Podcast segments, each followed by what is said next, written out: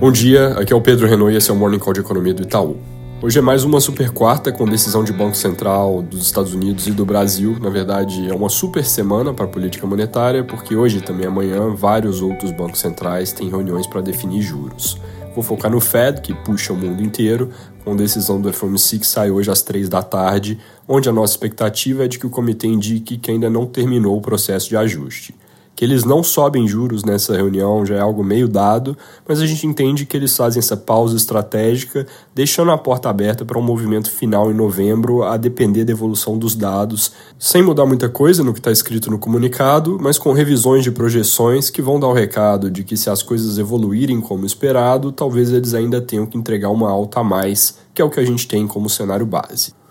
Os DOTs, que são as projeções dos membros do comitê, devem se deslocar para cima, com revisão forte do crescimento do PIB, que desde a atualização de junho surpreendeu bastante, é, vai ser revisado de 1 para 2% na projeção para 2023. Economia mais quente gera mais inflação, mas o que a gente acha que acontece é que eles mantêm virtualmente de lado as projeções de preços, colocando na conta um degrau a mais de juros para 2024 e 2025. Hoje os dots de juros estão em 5,6, 4,6 e 3,4 para 23, 24 e 25. 2023 em 5,6 significa que eles já enxergam como bastante concreta a possibilidade de subir juros em mais um degrau da atual banda de 5,25 a 5,5 para a faixa de 5,5 a 5,75% ao ano, cujo meio da faixa ali arredonda para esse 5,6. Esse número a gente não acha que muda, mas 2024 deve subir de 4,6 para 4,9, ou seja, pula para a banda entre 4,75 e 5, e 2025 de 3,4 para 3,6. Então, no fundo, o que eles vão fazer é passar a considerar um corte mais tardio dos juros lá na frente, mas na prática isso tende a reforçar também as chances dessa alta final desse ano, que uma boa parte do mercado ainda duvida que venha. Logo na sequência da decisão tem conferência de imprensa às três e meia, onde o Powell, como no Jackson Hole, deve ter uma mensagem bem neutra, se alguma coisa dovish, amarrando os próximos passos na evolução dos dados, mas provavelmente dizendo que vão proceder com cautela, o que é algo que abranda um pouco a mensagem por mostrar uma certa relutância em apertar muito mais.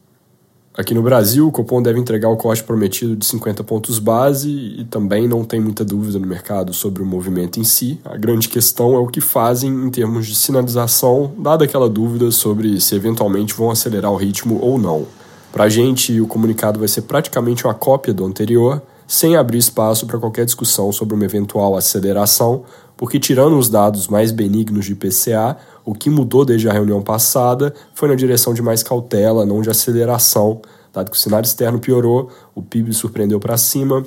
a preocupação sobre a questão fiscal voltou a bater mais forte e o real desvalorizou. Projeções de inflação, inclusive, devem subir um pouco para o ano que vem e para o próximo por causa dessas mudanças, então seria prematuro abrir agora esse espaço para ir mais rápido. O balanço de riscos deve seguir descrito como simétrico, mas com o PIB mais forte eles podem adicionar ali algo sobre o nível de ociosidade da economia estar menor em função das surpresas de atividade e robustez do mercado de trabalho.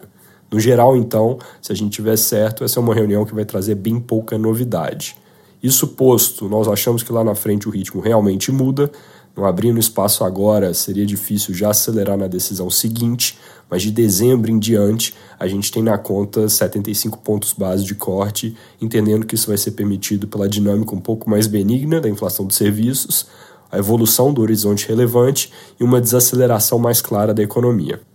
Vindo para o noticiário local, a questão fiscal que eu acabei de mencionar é destaque hoje com mais discussão sobre mudar ou não a meta do orçamento do ano que vem. A equipe econômica já se colocou contra isso algumas vezes e, segundo o valor econômico, se irritou agora com as declarações de ontem do Danilo Forte, que é o relator da Lei de Diretrizes Orçamentárias para o ano que vem, que voltou a defender que seria importante alterar a meta para ter algo mais factível e disse ainda ao criticar a insistência do governo que a comissão de orçamento tem poder para fazer essa revisão por si só.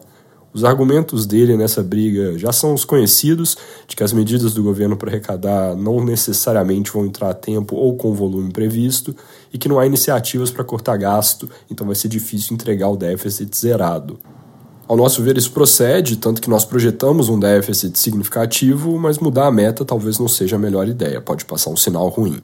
Adicionando mais evidências de desafio de casar receitas e despesas, o Estadão reporta que o relator do orçamento de 2024 defende buscar um espaço para aumento de servidores públicos. A CCJ da Câmara, por sua vez, aprovou uma PEC que amplia a imunidade tributária de igrejas e partidos políticos. Esse texto agora vai para comissões especiais.